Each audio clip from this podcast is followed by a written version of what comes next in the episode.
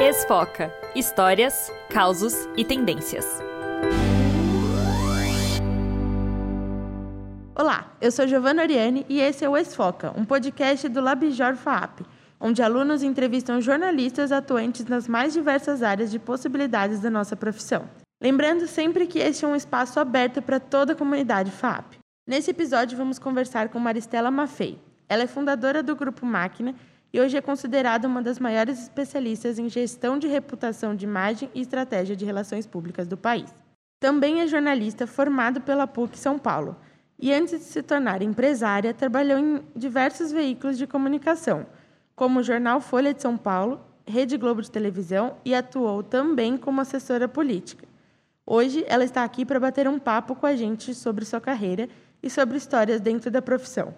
Maristela, você é fundadora do Grupo Máquina, uma agência de comunicação corporativa e de relações públicas. Qual foi a sua maior motivação para a criação dessa agência?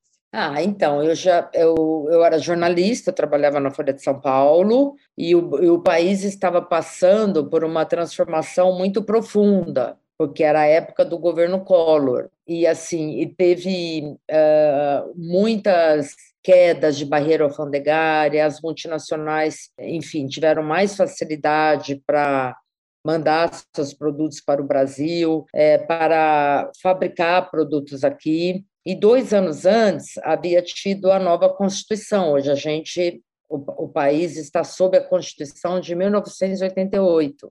Eu abri a minha agência em 1995. Então, naquela época surgiram os PROCONs, surgiu a Procuradoria-Geral da República, o Ministério Público Estadual. Então, surgiram muitos órgãos de fiscalização das empresas, e as empresas estavam tendo problemas estavam sendo muito cobradas pelos seus consumidores que estavam procurando os PROCONs, o Ministério Público Estadual, e eu percebi que eu, como jornalista de redação, as empresas não estavam se comunicando adequadamente com a imprensa, elas estavam sendo muito questionadas, tinham muitos problemas, não existiam quase agências de comunicação corporativa, né? O que são também as chamadas PR, Public Relation, né? Era um mercado que estava se abrindo para jornalistas, para estudantes de jornalismo, não existia. E eu percebi, eu percebi isso, eu acho que eu tinha um tino muito forte também de empreendedora, não só de jornalista, né? E pedi demissão da Folha, na época todo mundo falou que era uma loucura para não fazer isso, eu tinha eu era muito prestigiada no jornal, eu dava muitos furos, eu ganhava muitos prêmios, eu eu era repórter de economia e pedi demissão e abri minha agência. Foi assim que tudo começou. Hoje você é empreendedora da Endeavor desde é. 2004. Como é um trabalho de uma empreendedora?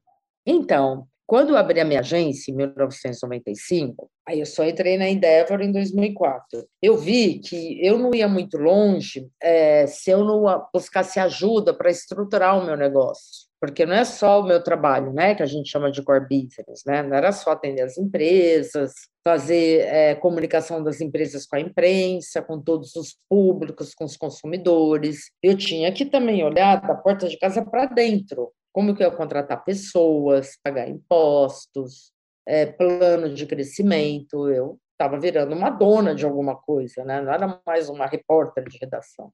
É, na minha família, infelizmente, não tinha ninguém para me ajudar. Assim, meus pais também eram assalariados, meus irmãos também. Eu vim de uma família da classe média, classe média baixa, então não tinha. É diferente se você nasce filha de um empreendedor, de um empresário, que você já aprende a fazer um negócio desde pequena, não é do meu caso.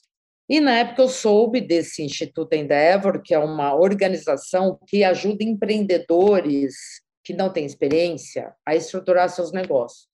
Isso naquela época, hoje não. Já a Endeavor é super poderosa, forte, né?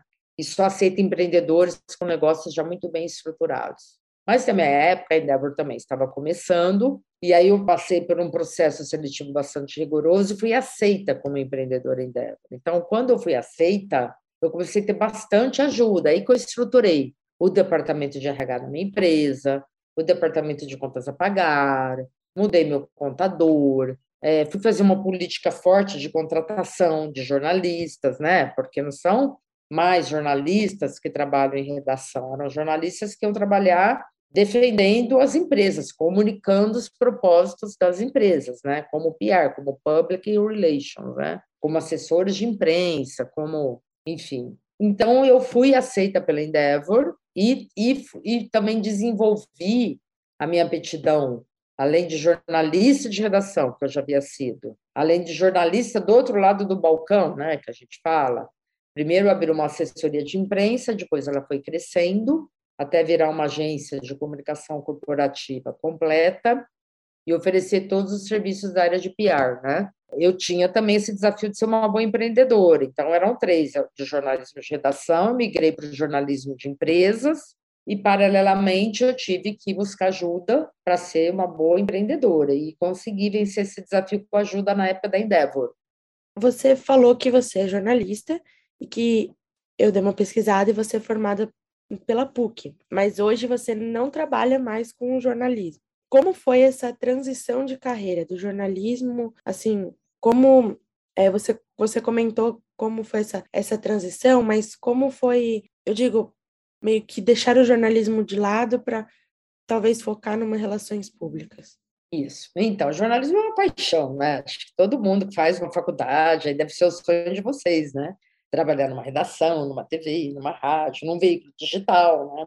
E empreender, e, e, aí na área de, de, de, redação mesmo, né? Eu era totalmente apaixonado pelo que eu fazia, totalmente, tinha sangue no olho, assim, não tinha horário, entendeu? Não tinha essa, ah, seu trabalho de tal horas a tal horas, ah, isso não está no meu contrato, então, às sete horas, fechava o caderno de economia, era político, oferecer ajuda. Eu, totalmente apaixonada, né? e, e, e, fui muito privilegiada, assim, até com os fatos tristes. Eu cobri a morte do Ayrton Senna, é, nem repórter de esportes eu era, porque foi uma comoção nacional.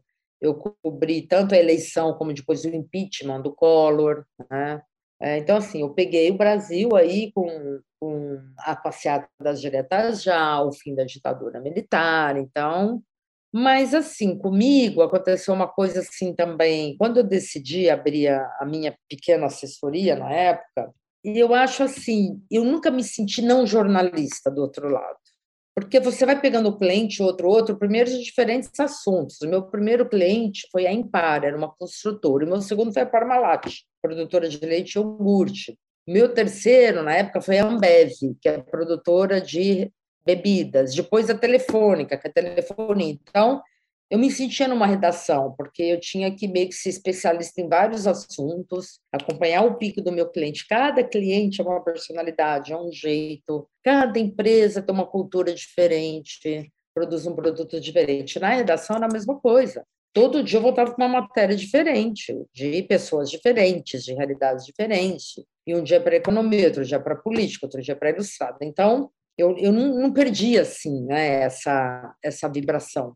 O que sim eu acho que marcou uma grande diferença é que quando você trabalha numa redação, você publica, o que, que o jornalista faz? Ele publica o que é de interesse público, tá certo? Ou na internet, ou faz live hoje, né? ou podcast, ou na TV, ou rádio web, o que é de interesse público. E os meus clientes, os, os clientes de uma assessoria, de uma agência de PR, sempre tem muitos assuntos que são de interesse público, que interessam ao jornalista. Seja porque eles investem, porque eles são grandes produtores, porque às vezes faltam produtos, eles têm que dar satisfação. Sei lá, mesmo quando tem uma greve de caminhoneiros, você pega hoje, quem usa mais caminhões no Brasil são as empresas, é uma Sadia, uma Perdigão, você tem que pegar o produto de Santa Catarina, levar para o Porto Santos. Então, imagina uma greve de caminhões, você tem que se estruturar e tem que dar satisfações. O, o, só que assim, não adianta. Quando você migra de uma redação para fazer jornalismo corporativo, tem esse ponto em comum, que ambos querem o que é de interesse público, tanto jornalista de redação como jornalista de PR, mas muitas vezes são conflitantes. O que é de interesse público, né? Quem determina o que é de interesse público? Então, muitas vezes o jornalista fala, isso não é de interesse público. Eu falo, bom, mas que é de interesse público? É, então, volta e meia tinha sim uma zona de conflito, eu sempre fui muito ética, muito correta e falava: olha, infelizmente nesse caso a gente não coincide. Os trabalhos não são complementares. Você defende uma posição e a gente que defende outra. E sempre eu fui superando, e sempre fui muito respeitada, porque justamente eu abri o jogo. Eu falava: olha, você, você fala que isso é de interesse público, né? o veículo decide o que ele vai publicar, decide o que é pauta, decide o que é matéria, é a gente que decide. Mas a gente pode sim questionar, falar, olha, desculpa, tudo bem, você decide o que você publicar, mas não uma decisão de baixo para cima desse jeito, né? Então, como que eu posso te ajudar no que afeta o meu cliente, como eu não posso, né? E sempre chegávamos ao bom termo. Então, assim, a, a transição mais difícil para mim foi quando assim, me caiu a ficha de que muitas vezes você tem interesses que não são exatamente complementares, né? Eu achava que eu ia abrir uma assessoria e que é legal, ia ser uma ajuda mútua, não é, muitas vezes não é, e você precisa deixar isso claro. Eu queria, assim, fazer uma pergunta mais por curiosidade, que você falou muito dessa paixão do jornalista pelo jornalismo e por fazer isso. Você sabe, assim, quando você decidiu que você ia ser jornalista, assim, quando você era mais jovem, você falou, não, é isso que eu quero para fazer, isso que eu quero fazer da minha vida e eu gosto disso? Sim, foi isso. Eu descobri, eu, eu, eu acho assim, que a gente meio que nasce jornalista sem perceber, né? Eu acho que assim toda criança é muito curiosa, muito perguntadeira, muito e, e, às vezes não, né? Tem criança muito tímida que dá excelentes jornalistas, né? Que que que é um perfil mais mais pesquisador, mais de editor, né? Mas vamos falar do jornalista, vai, assim, é, que é esse perfil mais realmente perguntador, curioso, né? E altamente inquieto, né? E sempre insatisfeito no bom sentido, né? Você tem que ter uma insatisfação, porque você sempre tem que querer saber mais, aprender mais. E eu era uma criança assim, e meu pai assinava jornal, ele trabalhava no banco, o banco assinava jornal, mandava para minha casa. E minha mãe, enquanto eu era a única que abria o jornal, tinha oito, nove anos de idade, eu ia ver os anúncios, eu gostava, eu achava aquele bonito, porque eu morava no interior, e lia os títulos, né? Minha mãe falava que nem era, meu pai abria o jornal, só eu abria o jornal. Então, assim, eu queria informação, né? E, em casa tinha a coleção da Barça, eu ficava lendo a Barça, que era uma coleção muito antiga, nada a ver. Então, eu não sei, eu notava que a minha cidade, é, minha família, meus amigos, era uma coisa pequena para mim, né? Assim, com todo o respeito que eu tinha. Eu, sem saber que São Paulo existia, Nova York existia, eu via aqueles anúncios, eu falava, onde é isso? Eu ficava pensando, um dia eu vou conhecer essa cidade, um dia eu vou descobrir quem fabricou isso, quem fez isso. Assim, eu era muito aquela criança dos porquês, porquês, porquês, né? E quando eu fui crescendo, não tinha nenhum jornalista na minha família, zero, ninguém me influenciou. Fui muito louco, muito louco. Eu lembro que no grupo, no, no, no primeira série, segunda, tinha um. A gente fazia umas redações, né? Naquela época eram eleitas as melhores da classe, né? E acho que hoje nem é mais assim, porque imagina a criança que não quer eleita. Mas, enfim, eu era, eu era eleita todo ano, porque eu, eu tinha um texto bom. Eu gostava de ler. Meu pai percebia isso e no Natal ele sempre me dava um presentinho, mais um livro. E eu li, então assim, eu gostava, né, de, de dessa coisa. E como eu lia, sempre eu lia, é, bem foi uma consequência, né? Até hoje eu falo muito assim para todos estudantes de jornalismo, você precisa ler pelo menos 10 livros cada dois anos, cinco livros por ano, entendeu? Pô, ler no, no iPad, ler um, tem que ler um Ernest Hemingway, tem que ler um livro do Gabriel Garcia Marques, que eram grandes repórteres, né?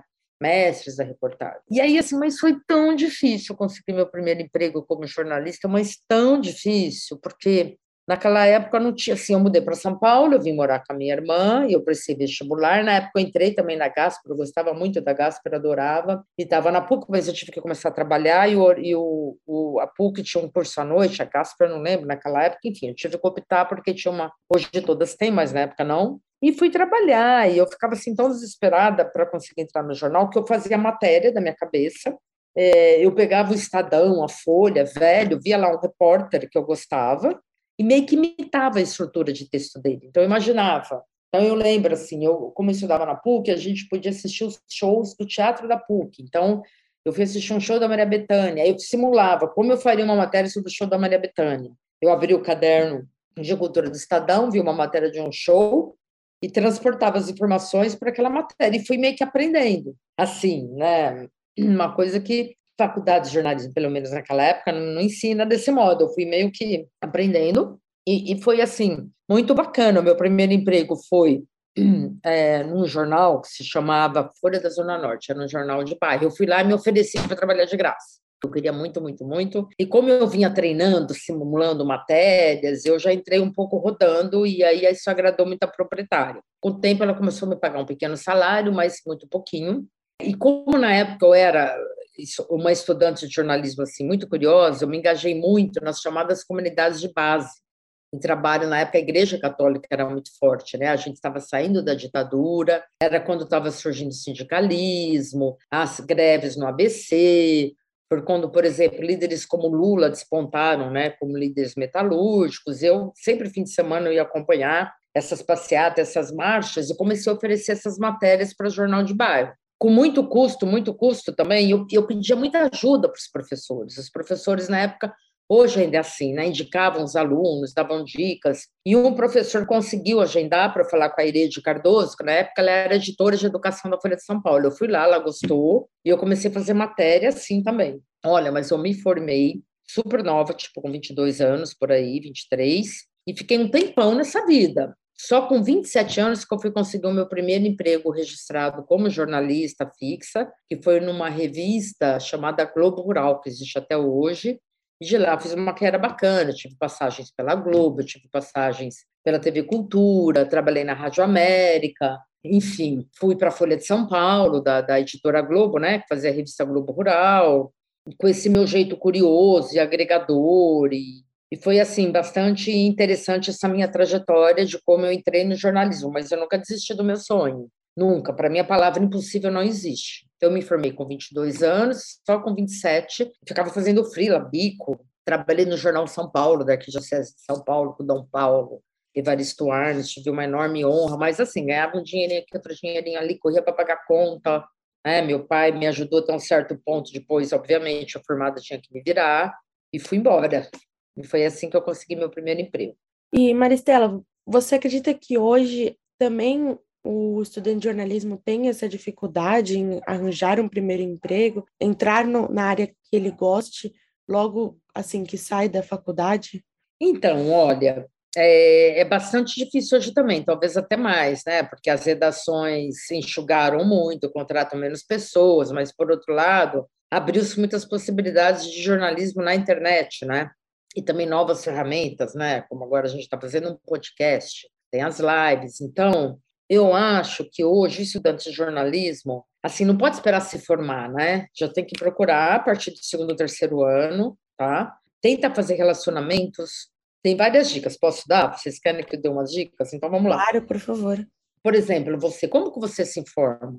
É pela internet, é o quê? Twitter, é, é Instagram, ou você assiste algum telejornal, você, sua família assina algum jornal? Você, como, como que é que você consome notícias hoje? Me dá, me dá, me fala de você, por exemplo. Então, no meu caso, eu, eu vejo muita coisa pelas redes sociais, tanto Twitter, tanto Instagram.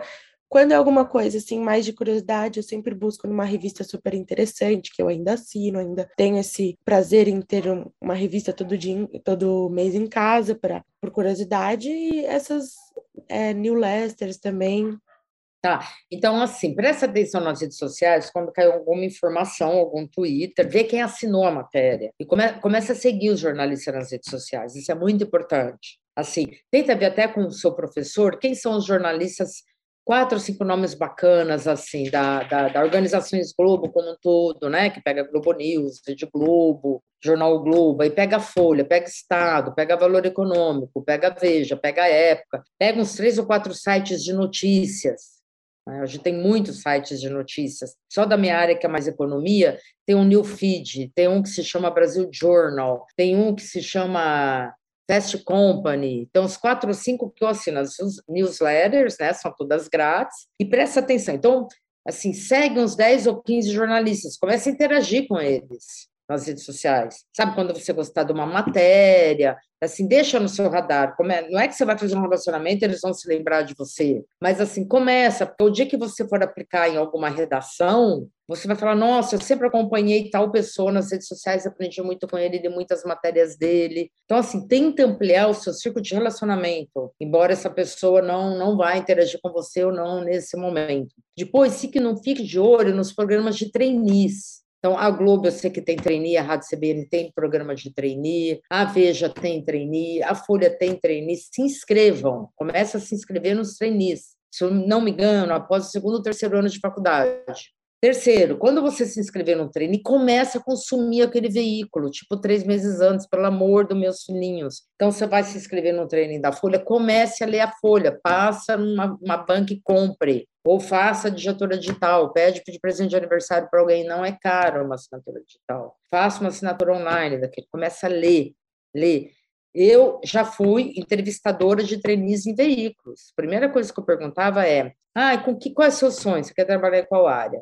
Ah, cultura. Eu falava assim, ah, é, o que, que você achou da nossa matéria principal hoje do nosso caderno de cultura? Ninguém sabia. Como é que aprovar uma pessoa dessa? Que vai para uma entrevista, quer trabalhar no caderno de cultura, não sabe o que a gente escreveu no dia, entendeu? Então, assim, dê uma, sabe, dê uma olhada na manchete no dia da sua entrevista, veja os principais cadernos, entra no site daquele veículo. Eu falo jornal, mas é tudo, tá? No, no, se for veículo de internet, se for rádio, se for TV.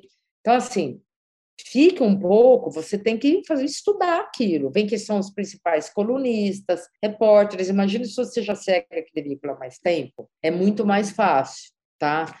E aí, assim, tente, não deu, não deu, tenta fazer frila, faça matéria bacana, começa a oferecer, é, assim, assine mais newsletter, por exemplo, não sei se vocês sabem, o New York Times New York Times, ele tem newsletter que é grátis, eu assino, eu recebo todos os dias as 10 principais notícias dos Estados Unidos, as 10 principais notícias do mundo. Então, sei lá, você vai passar por um, vai fazer um treininho, um concurso de treininho na Veja. Eu comentaria uma matéria que eu vi no resumo do New York Times, dependendo da pergunta. A pessoa tem que ver que você tem que tomar cabeça do mundo, quarta dica. Olha o mundo. Quinta dica, leia, leia e leia. Você tem que aprender a escrever. Não tem como, você só aprende a escrever lendo. Por mais que você vai para a TV, para o rádio, você, você, se você for para uma TV, conseguir ser apresentadora, repórter de TV, você tem que ter poder de concisão. E se você não, não sabe, não, não é um bom redator, você não vai conseguir ter poder de concisão. Então, são essas cinco dicas que eu dou. Persegue professor, vê onde seus professores trabalharam, que dicas que eles podem te dar, é, inglês, cara, inglês juro. Hoje as pessoas começam a entrevista em inglês. Não adianta falar só que você é fluente. Você tem, é assim, inglês hoje é, é como redigir, não tem jeito. Na minha época ainda disse, ah, intermediário, in progress. Não, você tem que saber inglês, tem, tem cursos, muitos cursos grátis hoje, no SESC, no Senai, entendeu? Junta dinheiro a vida inteira, pede de presente de aniversário para alguém de pagar uma coisa de inglês, pede para outra pessoa te dar a assinatura de um veículo, vai juntando dinheiro, nem que, sabe, depois que você se formar, férias, não viaja. Eu ficava três, quatro anos sem viajar, não gostava de questão. Ia com os amigos, assim, lotava o carro de alguém para praia e guardava porque eu queria me formar, ia me dar um, dois meses fora para aprimorar o inglês. Não consegui aprimorar até hoje, por uma outra circunstância, mas na sua geração não tem, entendeu? Não tem como, assim, precisa de saber falar inglês. Então, e assim, nas entrevistas, na, de, se interesse muito. Hoje, os empregadores, quando você é entrevistada, é menos currículo, né? e mais assim, se a pessoa tem potencial de se comprometer com aquele projeto editorial do veículo, entendeu? Se ela tem adesão daquilo, se ela fala naquele veículo, os olhos brilham, se ela dá sugestões, se ela comenta matérias que ela leu, se ela comenta coisas que ela viu daquele veículo nas redes sociais. Então, ter um grau de comprometimento, de, sabe assim, de trabalhar com alegria, de é muito legal, assim, as pessoas gostam muito. Muito bem. E para finalizar, também eu vou pedir assim, o nome do nosso podcast chama Esfoca, justamente por trazer essas jornalistas Esfoca. mais experientes, é, exatamente, que principalmente se reinventaram dentro da sua carreira, no seu carro, no seu caso, é. É, nas relações públicas e eu queria, eu queria saber se você tem alguma história assim de jornalismo ou de relações públicas que você gosta de contar, que você gostaria de passar para quem está ouvindo. Então, olha, a gente, eu tenho várias histórias, né? Eu vou contar uma muito rapidinha como repórter, quando eu estava na Folha, é, que eu estava na Folha e veio uma, uma coisa de Brasília que você só podia ter 50 reais na conta. Foi no plano Collor. Todo o dinheiro foi, você deve ter ouvido, se você não tinha nascido, mas enfim, e eu imediatamente fui para a rua, tive instinto, não fiquei ligando para assessoria de imprensa de banco para ver se eu podia entrevistar o gerente de banco.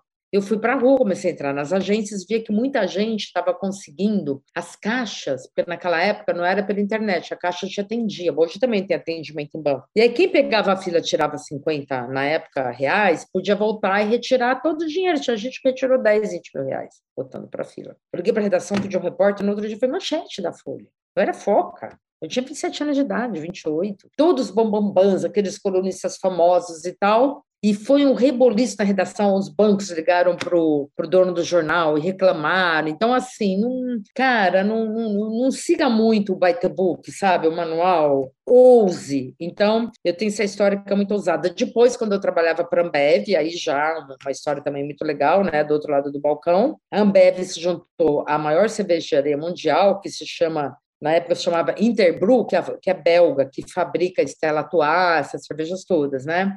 E lá fora a gente fez todo um esquema, porque lá são cinco horas a menos do que aqui na Bélgica na época, né? Tinha horário de verão. Então, assim, a gente combinou que ia fazer o anúncio 10 horas da manhã no Brasil, só que fizeram lá 5 horas antes, e quando a gente acordou, o mundo todo deu que a Ambev havia sido vendida, e a Ambev não foi vendida. Olha a confusão, a confusão, porque tem ações abertas em bolsa. Na hora, na hora eu parei a máquina. A gente tinha umas 80 pessoas, eu coloquei 40 jornalistas para trabalhar para a Ambev. Na hora, deu uma editora de jornal, diretor de redação. Falei, para agora, quem vai falar com todos os jornais da Europa? Quem vai falar com todos os jornais? Cata e liga para um por um. Olha, desculpa, o Brasil está no modo de fome. Não espera a Interbrew aprovar. Óbvio que a Interbrew não gostou muito, porque para eles era bom falar que eles compraram Bev. E a gente tinha uma coletiva na Bev, a gente correu para lá, e a gente e tava todos os jornalistas juntos, assim, correspondente estrangeiro, TV, porque eles tinham tido a informação que havia sido vendida. E a gente tinha treinado a coletiva, feito media training. Aí eu chamei os executivos quatro, que eu falar, falei, nós vamos nos dividir. Vai ficar um em cada sala com um assessor, um vai atender TV, um vai atender imprensa internacional, a gente não vai conseguir, porque a imprensa internacional vai contaminar, eles com uma outra informação. E eu aqui estava meio acordado, ah, mas na hora, aí ligaram para os acionistas do conselho, eles aprovaram, e ainda assim demorou uma semana, mas a história virou, né? É, então, assim, aí me perguntam, bom, você não sente falta do pique de jornalismo se isso não for jornalismo, né? Na hora você virar a informação e restabelecer a verdade, então, tem essas duas histórias, assim, tem muitas, assim, tem várias. O dia que eu fui entrevistar o Jorge Amado, que ele falou: volte sempre, para voltar não precisa ter matéria para escrever, nem assunto comercial a tratar, né? Olha que delícia, o dia da morte do Senna. O dia que eu escolhi uma entrevista com o Tom Jobim, não fui de nervoso. Eu falei: eu não vou, eu, vou, eu não vou conseguir não, não, entendeu? Estava falando, eu não fui entrevistar o Tom Jobim. A Globo Rural mandou outra pessoa, não consegui entrevistar o Tom Jobim. Eu fiquei comovida no dia, eu não quis pegar, eu não fui para o Rio. Meu chefe entendeu. E o que eu mais gosto de contar é um chefe que eu tive, Sérgio de Souza. Hoje meu filho se chama Sérgio, já é um adulto, por causa dele. Na Globo Rural, ele era o diretor de redação, ele que fundou a revista Realidade, trabalhou na Veja comigo Carta, um jornalista histórico. Infelizmente já faleceu. E ele trazia um livreiro na redação da Globo Rural e fazia a gente comprar três livros. Ele falava: não sei quanto você ganha, 10% para comprar livro. Quem não separar 10% do salário para comprar livro não pode continuar trabalhando aqui. E, e, eu falei, então o que, que eu compro? E aí comprava esses livros que eu citei, Gabriel Garcia Marques, Ernesto Reino, e daí ficava, e todo dia ele almoçava com a gente, pedia um almocinho na redação, e a gente ficava conversando sobre isso. Então, que sorte que eu tive, né? E quando eu ganhei minha bebê, minha filha, ele percebeu que eu estava muito dura, muito dura. Ele ficou dois meses comprando livro para mim. Ele falava, Mafei, meu nome é Maricela Mafei. Deixa que hoje eu vou te dar de presente. Me dava um livro. Deixa que hoje. Então, assim, eu tive muita. Eu acho que eu traí coisas boas, né, na minha carreira, assim, porque, como eu era muito empenhada, muito comprometida, as pessoas bacanas me queriam do lado delas, né?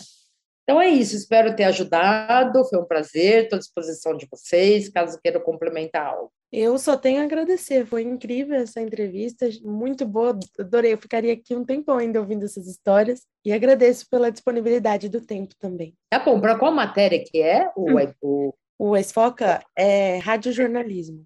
E quem que é o coordenador do, quem que é o professor que é o... Álvaro Bufará. Legal. Eu até ia perguntar... Eu, eu sei quem ele é, mas ele não sabe quem eu sou. Manda um abraço para ele. Tá, ele vai ouvir essa gravação, porque a gente vai editá-la com ele. Tá bom, então, legal. Um abraço, Álvaro. um beijo para você, Giovana. Amei. Você também, obrigada. Beijão, tchau. Tchau, tchau. E nós vamos terminando esse episódio por aqui, mas não se preocupe porque essa temporada está recheada de pessoas interessantes. O roteiro e produção desse episódio foi feito por Ana Luísa Peixoto e apresentação e entrevista por Giovanna Oriani. A coordenação foi do professor Álvaro Bufará e a edição do técnico Ronaldo Cabral. Obrigado pela audiência e até breve. Você ouviu Esfoca Histórias, Causos e Tendências.